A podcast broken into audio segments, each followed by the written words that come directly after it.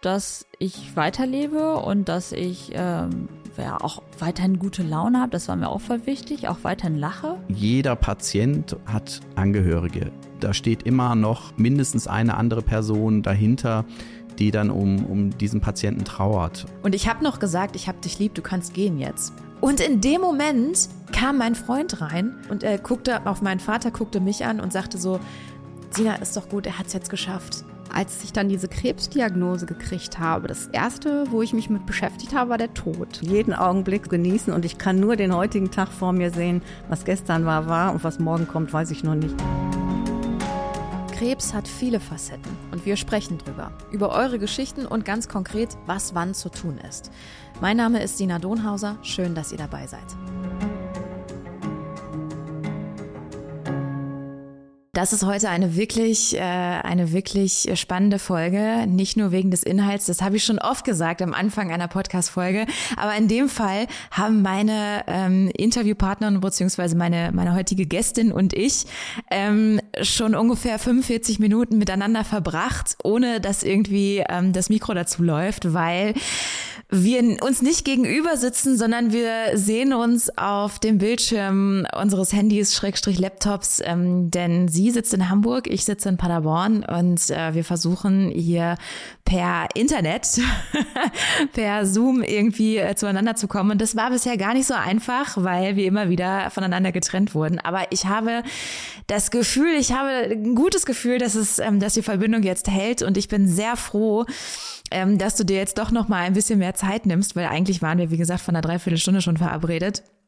Ähm, meine heutige Gästin ist Nicole und ähm, Nicole wird uns mal eine andere Perspektive auf eine Krebserkrankung äh, geben. Zumindest ist das der Eindruck, den ich äh, von dir habe, Nicole. Denn ähm, klar ist es so, dass wenn jetzt zum Beispiel eine Krebserkrankung in eine Familie reinknallt beispielsweise und ähm, einfach äh, das Leben eines geliebten Menschen wegreißt, ja, und jemand jemand stirbt, Familienmutter, Familienvater, wie auch immer, oder die Kinder versterben oder was auch immer, dann ähm, ist es ganz klar und ich glaube, da kann jeder sagen, okay, äh, da ist nichts Gutes dran. Da gibt es nichts Gutes dran irgendwie. Ähm, aber es gibt manchmal auch die Situationen, da ähm, weist einen so eine Krebserkrankung noch mal ein bisschen oder weist einem ein bisschen den Weg oder zeigt einem, was wirklich wichtig ist vielleicht im Leben, nämlich ähm, das eigene Glück zu suchen und ähm, und sich selbst noch mal vielleicht ein bisschen zu resetten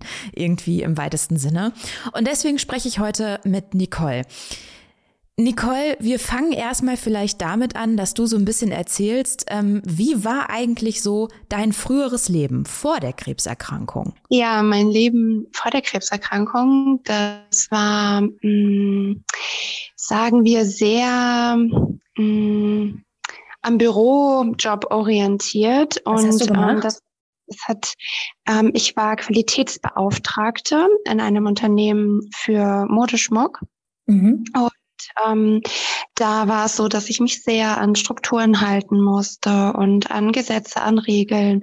Und ja, ich habe da acht Stunden am Tag gesessen und war irgendwie totunglücklich, weil ich irgendwie immer das Gefühl hatte, dass es doch mehr gibt in diesem Leben, als acht Stunden lang auf diesem Bürohocker zu sitzen und ähm, ich hatte immer das Gefühl, dass ich etwas bewegen möchte in dieser Welt da draußen und dass ich viel mehr und viel lieber mit Menschen zusammenarbeiten möchte. Mhm. Genau. Und ja, das war mein Leben vor der Erkrankung. Und ich habe auch da schon angefangen, Wege zu suchen, um irgendwie da rauszukommen. Und ja, bin dann darauf gekommen, dass ich eine Ausbildung zur Heilpraktikerin für Psychotherapie mache und habe die mhm. dann auch angefangen. Und das war dann so der erste Schritt in die Richtung. Aber du, hast die, du hast die während des Jobs angefangen? Genau, während des Jobs nebenberuflich. Und irgendwie hat mir aber dann immer der Mut gefehlt, auch, auch irgendwas damit zu machen, weil ja, ich, ich saß da so fest in meinem Sattel, das war dann die andere Sache und ich hatte festes Einkommen. Ähm, es hat mir Sicherheit gegeben, in diesem Job zu sein. Trotzdem mhm. war ich unglücklich. Mhm. Und ich könnte mir vorstellen, also ich meine, du musst jetzt nicht über Finanzen sprechen, so, ne? Aber äh, man hat ja auch irgendwo so eine Art Lebensstandard und ich könnte mir vorstellen, als Qualitätsmanagerin wird man nicht schlecht verdienen in der freien Wirtschaft, könnte ich, äh, würde ich jetzt mal so behaupten. Und ähm, so als Heilpraktikerin, du weißt ja dann auch gar nicht, was dich danach erwartet. Also da wird es wahrscheinlich auch Leute geben, die, keine Ahnung, total gut verdienen und andere, die vielleicht nicht so gut verdienen irgendwie. Ähm, kommt wahrscheinlich auch drauf an, in welcher Stadt du bist und so weiter, ne?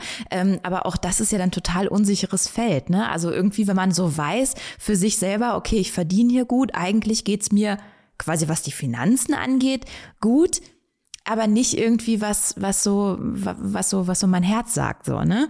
Ähm, und man weiß halt trotzdem nicht so genau, okay, wie, wie, wie stelle ich es jetzt an? Du warst da in deinen Zwanzigern, ne? Genau, da war ich Mitte 20 und war dann schon auf der Suche, ja, genau. Und mhm. genau das, was du gerade beschrieben hast, das war so ein dauerhafter innerer Konflikt in mir. Ähm, immer dieser Konflikt, auf der einen Seite habe ich Sicherheit in diesem Job, aber ich bin nicht glücklich, weil es ist nicht das, was ich möchte, es ist nicht das, wozu mich das Leben ruft. Und wann kam dann der Moment, wo du sozusagen auf den Boden der Tatsachen ähm, katapultiert wurdest, nämlich ähm, als Brustkrebs bei dir festgestellt wurde?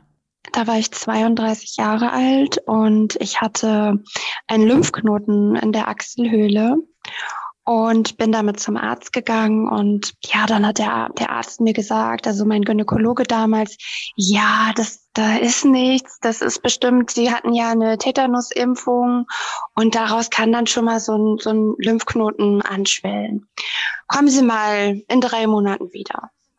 Dann bin ich in drei Monaten wieder dahin gegangen, also drei Monate später und dann war dieser Lymphknoten immer noch da und dann hat er auch einen Ultraschall gemacht von meiner Brust, hat aber nichts gesehen, hat mich wieder nach Hause geschickt und so lief das ein Jahr lang, bis ich irgendwann das Gefühl hatte, da stimmt einfach wirklich was nicht und ich möchte, dass das wirklich richtig, richtig ähm, überprüft wird. Mhm. Ja, und dann bin ich zu einem anderen Gynäkologen gegangen und der hat mich dann weitergeschickt und ähm, ja, tatsächlich wurde dann dieser Lymphknoten irgendwann entnommen und dann wurden Krebszellen festgestellt. Und so ein Krebs hat einen Code und dieser, dieser Code wies dann quasi darauf hin, dass es sich um Brustkrebs handelt, der leider schon gestreut hatte oh. in die Lymphknoten. Genau. Mhm.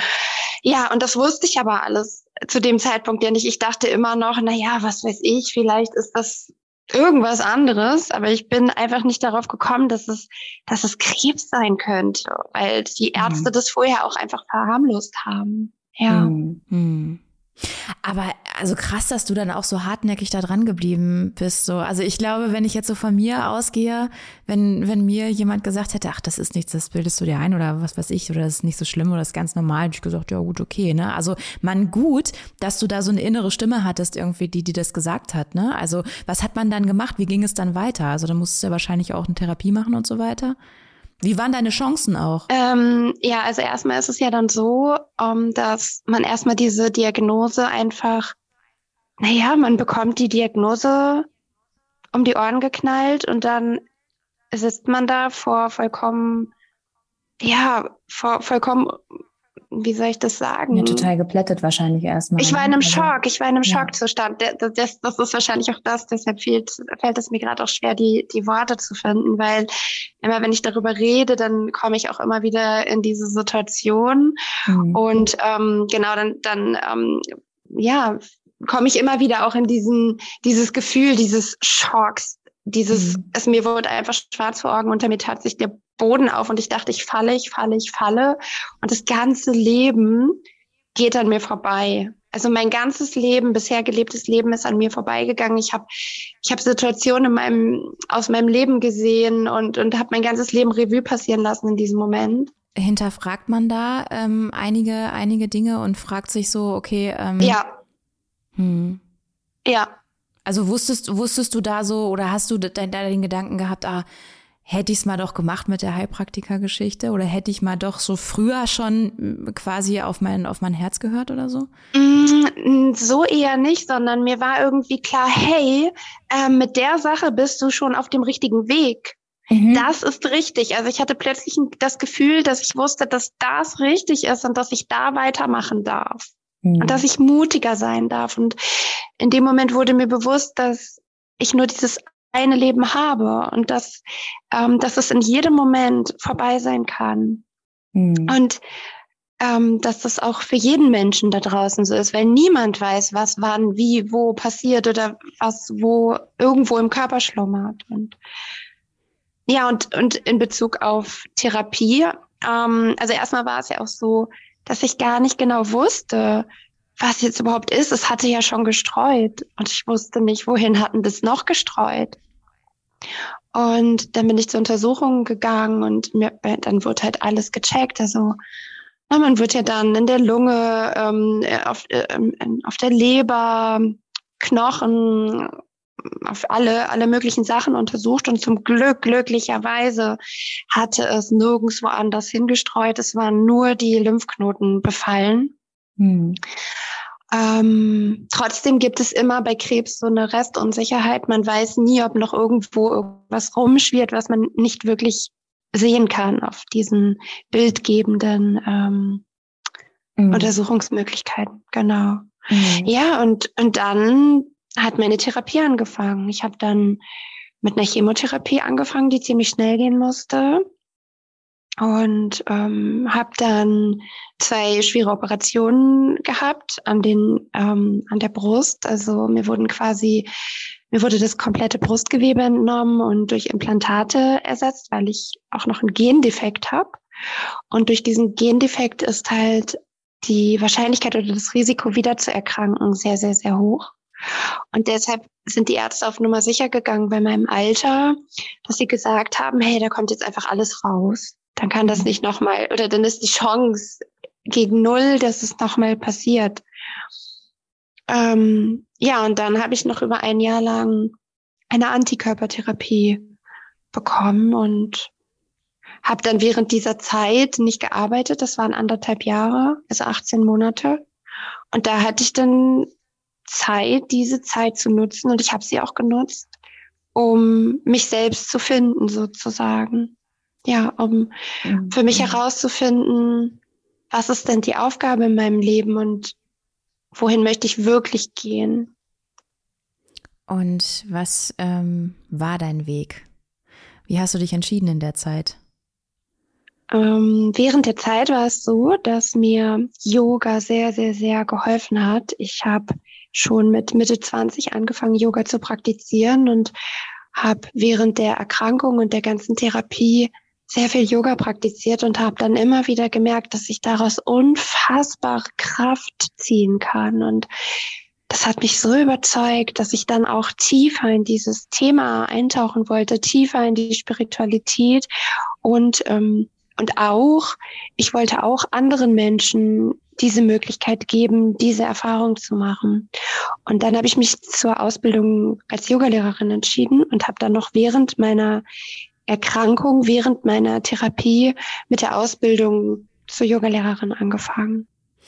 Das ist natürlich auch ganz schön hart, stelle ich mir ehrlich gesagt vor. Ne? Also weil ähm, bisher immer so ähm, die Menschen, mit denen ich mich für, auch für den Podcast unterhalten habe, die haben ja schon immer wieder gespiegelt, so also so eine Therapie ähm, während einer Krebserkrankung, das ist schon nicht ohne. Das stellt man sich so leicht vor. Dann hast du mal hier eine, äh, eine Behandlung und mal da eine Behandlung und so weiter. Ne? Es gibt ja auch Leute, wie beispielsweise, die, ähm, die noch Ergotherapie oder sowas oder Physiotherapie machen müssen, zum Beispiel, weil sie bewegungseingeschränkt sind oder was weiß ich. Ne? Und die sagen schon, also das ist schon teilweise ein Vollzeitjob und und es ist auch anstrengend für den Körper, weil natürlich allein schon die Krebserkrankung anstrengend für den Körper ist.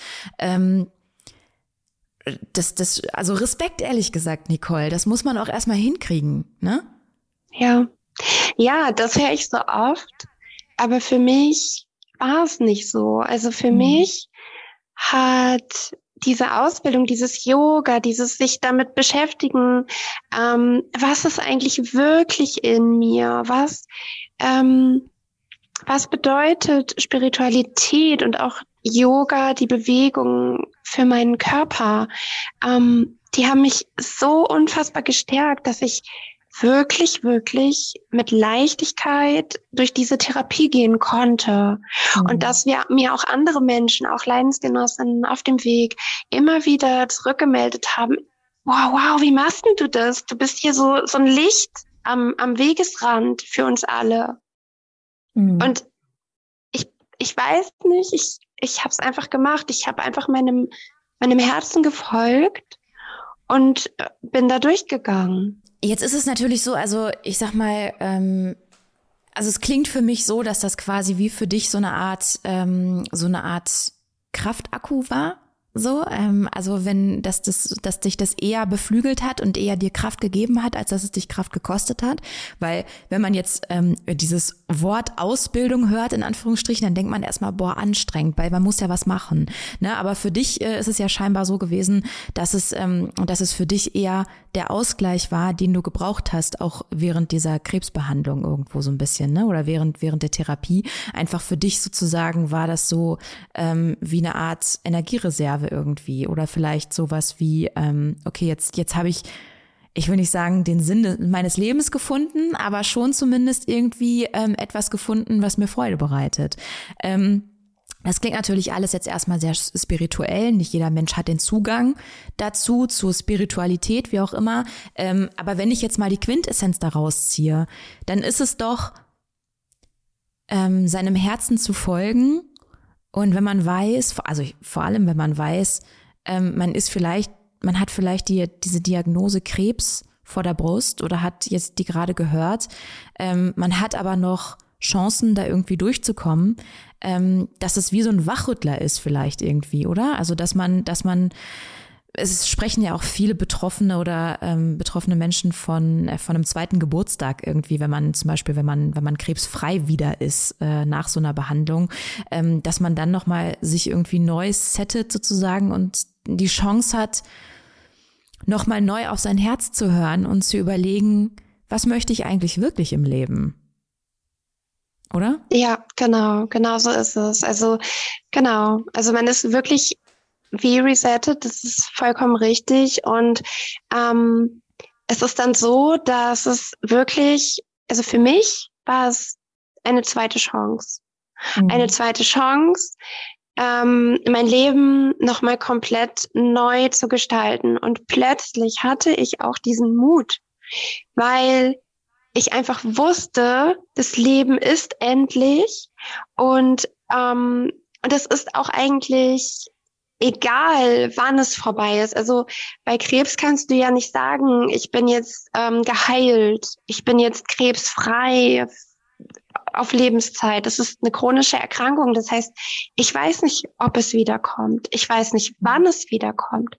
Aber solange ich meinem Herzen folge, ähm, macht mir das gar nicht so viel aus, weil ich einfach weiß, ich bin auf meinem Herzweg unterwegs und ich fülle, ich, ich lebe ein erfülltes und, und glückliches Leben. Und ähm, sollte es jemals so weit kommen, dann weiß ich, dass ich das Leben geführt habe, was ich mir gewünscht habe. Und ähm, damit habe ich auch die, die Angst vor dem Tod komplett verloren. Mhm.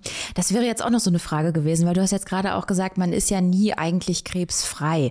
Jetzt gibt es ja diese fünf Jahres ähm, irgendwie, wenn man sagt, so wenn wenn fünf Jahre nach der Diagnose der Krebs nicht nochmal zurückgekommen ist, dann hat man gute Chancen, zumindest irgendwie, ähm, dass dass es auch so bleibt. Ne? Also dann dann reden die Ärzte von, man ist krebsfrei praktisch. Ähm, aber du hast natürlich recht, diese hundertprozentige Sicherheit gibt es gibt es nie. Es gibt nur diesen diesen einen ein Wert sozusagen, an dem man sich orientiert.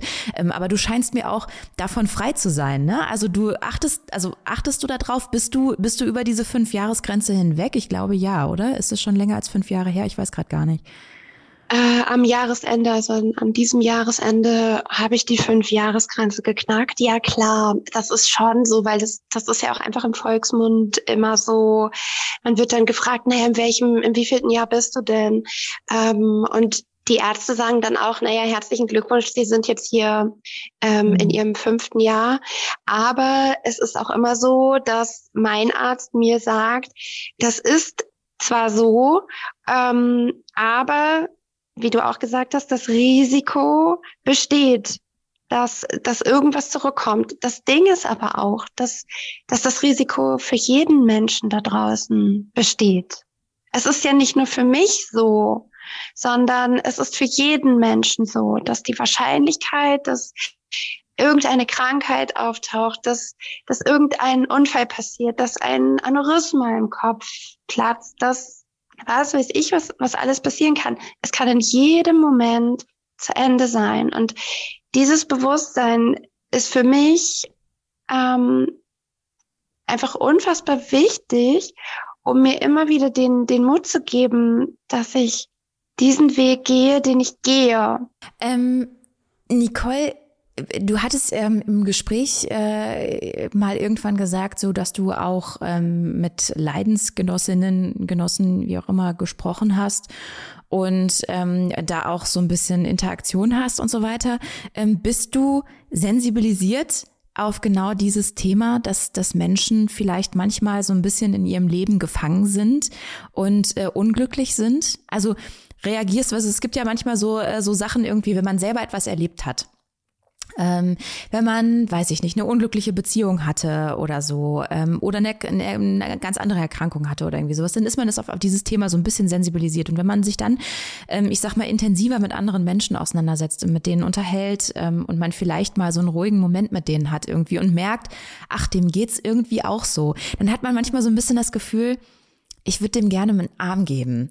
So, weißt du, ich würde ich würd den gerne mal rausholen aus, aus diesem, aus diesem Sumpf und mal sagen so, du, es muss nicht sein, du musst, du musst das nicht machen. Du kannst, du kannst dein Leben anders verbringen, so irgendwie. Oder ähm, ich verstehe dich oder irgendwie so. Hast, bist du darauf sensibilisiert, sensibilisiert so ein bisschen, dass du, wenn du mit anderen Menschen sprichst, irgendwie, die dir erzählen, so, oh, ich bin total unglücklich mit meinem Job und überhaupt mit meiner Lebenssituation und so, dass du, dass du da so Alarmglocken hast, irgendwie, die angehen und die, wo du so denkst, so, dem würde ich irgendwie gerne helfen?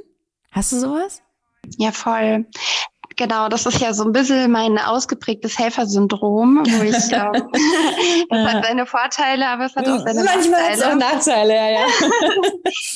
ähm, genau, ähm, ja klar, das habe ich auf jeden Fall. Das ist schon so. Aber auf meinem Weg durfte ich auch lernen, dass manche Menschen das einfach gar nicht möchten, dass man da mhm. reingreift. Mhm. Und für mich ist es dann so, dass ich immer super gerne zuhöre, dass ich super gerne da bin für meine, meine Mitmenschen, meine Freunde und dass ich aber mit Rat und Tat zur Verfügung stehe, wenn ich danach explizit gefragt werde. Mhm. Okay. Weil ich festgestellt habe und auch angeeckt bin damit, dass ich ähm, von mir aus ähm, so kluge Ratschläge äh, verteile und mhm. immer alles besser weiß. Besser Jeder Ratschlag ist auch ein Schlag. genau. Ja. Und ähm, da durfte ich auf meinem spirituellen Weg lernen, da etwas zurückhaltender zu sein und die anderen auf mich zukommen zu lassen. Und ähm, der zweite Aspekt ist, dass ich einfach meinen Weg gehe, wie ich ihn gehe und ich einfach meinem Herzen folge und damit anderen Menschen ähm, ja den Weg vielleicht weise, damit anderen Menschen zeige, ähm, wie der Weg sein kann. Mhm. Also quasi so eine Art Inspirationsquelle. Vielleicht ja. Das ist, das hat auch seine ähm, seine Schattenseiten, weil mh, hm, damit ist es auch oft so, ähm, also ich gehe meinen Weg konsequent und diszipliniert und fokussiert. Ähm, und das löst manchmal auch bei, bei anderen Menschen ja sowas, ich sag mal, wie eine Angst aus oder, oder so ein, so ein Respekt. Ah ja, ich weiß, was du meinst. Das ist so ein bisschen so, ähm, wenn andere Menschen in dem, was sie tun, erfolgreich sind, dann ist es manchmal so, dass man sich selbst hinterfragt. Und das ist natürlich eine sehr, sehr unbequeme Frage, weil man sich selbst plötzlich denkt, ah, müsste ich vielleicht auch mehr machen. Müsste ich, müsste ich mich vielleicht auch mal selbst hinterfragen? Müsste ich vielleicht auch mal so ein bisschen irgendwie über den Tellerrand hinausblicken, so ein bisschen aus meiner Wohlfühlzone herausgehen und mal gucken, ähm, ob ich vielleicht irgendwas ändern könnte, müsste, sollte. Ich meine, nicht jeder Mensch muss das. Eigentlich, also überhaupt muss gar nichts, ne? Aber man hat ja manchmal so ein bisschen, also es gibt ja so Leute, die sind total mit sich selbst im Reinen und die machen ihren 9-to-5-Job und das ist vollkommen in Ordnung und alles ist tutti und wunderbar. Ähm, aber es gibt ja auch Leute, die eigentlich für sich selbst sagen so, oh, eigentlich möchte ich das gar nicht, aber ist es für mich jetzt auch gerade bequem und deswegen ist es so. Aber wenn natürlich mein bester Kumpel, meine beste Freundin irgendwie anfängt, das was anders zu machen im Leben, dann stellt man plötzlich fest so, hm, es geht ja. Vielleicht müsste ich das auch machen. Deswegen kann ich schon verstehen, dass es ähm, dass du vielleicht da auch deine ähm, die ein oder andere Erfahrung in diesem Bereich äh, gemacht hast so ne? Ähm, das ist wahrscheinlich auch nicht ganz so nicht ganz so einfach. Ähm, nichtsdestotrotz ich meine klar ähm, wenn da jetzt jemand zuhört irgendwie für den wie gesagt dieses ganze Spiritualitätsthema irgendwie gar nichts ist und der jetzt sagt ja schön dass sie ihre innere Mitte gefunden hat so nach dem Motto aber das ist sowieso alles Tinnef. Ähm, aber auch das das ist also das versuche ich deswegen immer so ein bisschen darauf zu zu richten so es gibt ja die unterschiedlichsten Arten, wie man sein Leben führen kann. Ne? Und das muss ja gar nicht auch immer das sein, sondern ähm, es gibt ja auch diverse Dinge, die einem die einem Leben unglücklich machen können irgendwie, wo man sich selbst vielleicht mal hinterfragen sollte. Und manchmal sind es auch nur kleine Stellschrauben. So, ne? Also wie hat denn dein Umfeld beispielsweise, also deine Familie, vielleicht deine besten Freunde, wie haben die darauf reagiert, als du denen gesagt hast, so, jetzt ist es wirklich so, ich mache das jetzt und ähm, ich, ich ändere mein Leben? Ähm, das ist eine sehr gute Frage, äh, weil das ein sehr entscheidender Prozess auf meinem Weg war. Mm, es ist ja so, dass zu so einer Änderung sehr, sehr, sehr viel Mut gehört. Sehr, sehr viel zu sich selber stehen. Und ähm, das bedeutet auch, dass ich plötzlich nicht mehr das, die Rolle erfülle, die ich vorher in meinem Leben erfüllt habe. Das heißt, ähm, vielleicht habe ich mich anderen Menschen gegenüber plötzlich anders verhalten, weil ich meinen Fokus anders gesetzt habe, in eine andere Richtung und ähm, habe deshalb vielleicht manchmal, mh, hm, wie soll ich sagen, ne, einfach in eine andere Richtung geblickt, als mein vorheriges Umfeld das getan hat. Du suchst dir ja immer die Leute, die zu dir passen sozusagen und ähm, als ich dann angefangen habe, meinen Blick zu wenden, in eine andere Richtung zu blicken, ähm, war das so, dass sich wirklich Menschen, Freunde von mir abgewendet haben. Und auch meine Familie. Also ähm, eigentlich ist es jetzt so, dass sich mein komplettes soziales Umfeld um 180 Grad gedreht hat. Hm. Ja, also ich habe wirklich Menschen hinter mir lassen müssen, aber dafür habe ich wundervolle neue Menschen in meinem Leben. Und ich habe für mich viel mehr erfüllendere zwischenmenschliche Beziehungen in meinem Leben. Sowohl mhm. als, also sowohl in Bezug auf Freunde und auch in Bezug auf meinen Freund. Mhm. Das hört sich erstmal sehr, sehr schön an, finde ich, auch wenn es ähm, auf der anderen Seite eben auch bedeutet, dass du Menschen hinter dir lassen musstest, ähm, was ich immer schade finde, irgendwie ehrlich gesagt, weil ich persönlich habe immer so die Haltung, also beim Lebenspartner ist das noch was anderes. Ähm, da finde ich, glaube ich, ist es wichtig, dass man so die Grundrichtungen, dass man da irgendwie ähnlich tickt. So, man muss nicht in allem der, der gleichen Meinung sein, aber ich habe immer das Gefühl, wenn es so der Lebenspartner ist, so der sollte schon irgendwie bei den großen Fragen, sollte der schon irgendwie die gleiche Meinung haben, finde ich. Ähm, aber so gerade bei Freunden habe ich immer das Gefühl, es ist überhaupt nicht notwendig, dass er das gleiche Leben führt wie ich. Man kann trotzdem, man kann trotzdem Interesse füreinander haben. So. Und deswegen finde ich es dann immer schade irgendwie, wenn man dann feststellt, hm, ähm, da kommt man irgendwie doch nicht mehr zusammen so, ne? Ähm, da muss man sich jetzt ähm, dann auch irgendwie auf sich selbst besinnen, so irgendwie und, und den, denjenigen dann ziehen lassen, wenn man halt ähm, nicht mehr zusammenkommt, sozusagen in dem Sinne. Ähm, ich habe noch eine letzte Frage an dich, Nicole. Und dann wären wir tatsächlich auch schon durch.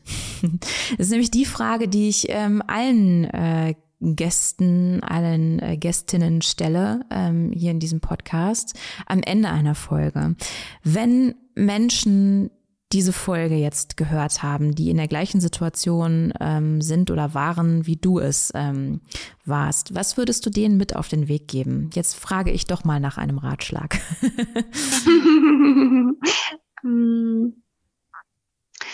ich würde, mein Ratschlag wäre, lebe deine Wahrheit. Wie meinst du das? Ähm, mach dich frei von dem, was, was dir von außen vorgegeben wird und mach dich frei von gesellschaftlichen Normen oder ja, von irgendwelchen äußeren Erwartungen, die von außen kommen. Hör deine innere Stimme und folge deinem Herzen. Ich danke dir, Nicole. Wir haben es doch noch geschafft, diesen, äh, diese Podcast-Folge aufzunehmen. Und ich bin wirklich total froh darum, weil ich glaube, dass es viele Menschen gibt, ähm, für die so eine Krebserkrankung tatsächlich auch nochmal, ich sag mal, so eine ähm, so ein erleuchtendes Moment irgendwie ist, ähm, um jetzt mal in dieser Spiritualität irgendwie zu bleiben. Ähm, denn es ist, also mindestens ist es manchmal ein Wachrüttler. Das, was du gesagt hast im Laufe dieser Folge, dass, das, dass einem plötzlich bewusst wird, dass das Leben endlich ist. Das ist ja eigentlich etwas, was uns allen total klar ist. Ähm, aber man lebt es nicht so bewusst, weil man natürlich ständig damit damit zu tun hat, ähm, sein Leben durchzutakten, sein Leben zu planen, ähm, äh, sich irgendwie Ziele zu setzen. Das ist ja auch alles auch so eine, so, so eine gesellschaftliche Norm heutzutage. Du musst ja immer Ziele haben. Du musst ja irgendwie das nächste Projekt, das ist eins abgeschlossen und das nächste muss direkt hinterherkommen. Und ähm, so bin ich auch. Ähm, das hat auch ein bisschen was von kreativem Chaos irgendwie und manchmal fühle ich mich auch in dieser Rolle wohl beispielsweise. Aber es gibt auch Menschen, die irgendwie sagen so, ähm, eigentlich möchte ich diese Fesseln gar nicht. Ich möchte das es irgendwie anders machen. Ähm, so und ähm, ich glaube, dass einem in so einem Moment plötzlich ganz ganz stark äh, klar wird, ähm, so ich habe eben nicht immer möglicherweise die Zeit, diese ganzen äh, Projekte auch umzusetzen oder diese ganzen Ziele auch zu erfüllen. Ich habe nicht die Zeit ähm, zu warten noch 20 Jahre, bis ich mir meinen Traum erfüllen kann. So möglicherweise habe ich nur noch 10, vielleicht habe ich sogar nur noch 5. Ähm, was fange ich an mit dem, mit der Zeit, ähm, die ich hier auf Erden habe. So. Und ich finde, dass du da eine sehr gute Inspiration bist für Menschen ähm, in einer ähnlichen Situation, die vielleicht noch nicht mal eine Krebserkrankung haben, sondern die sich selbst vielleicht hinterfragen und ähm, vielleicht denken, hm, ich bin in dem, ich bin hier gerade nicht glücklich und irgendwie müsste ich was ändern. Also vielen, vielen Dank, dass du dir heute die Zeit für, für mich genommen hast und für die Menschen, die, ähm, die uns zuhören. Und ähm, ich wünsche dir einen schönen Tag. Dankeschön, ich danke dir auch.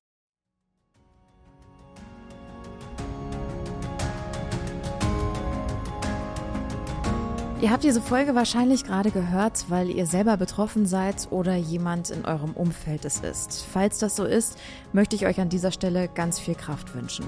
Krebs. Und dann? Ein Podcast von mir, Sina Donhauser, in Kooperation mit dem Caritasverband Paderborn.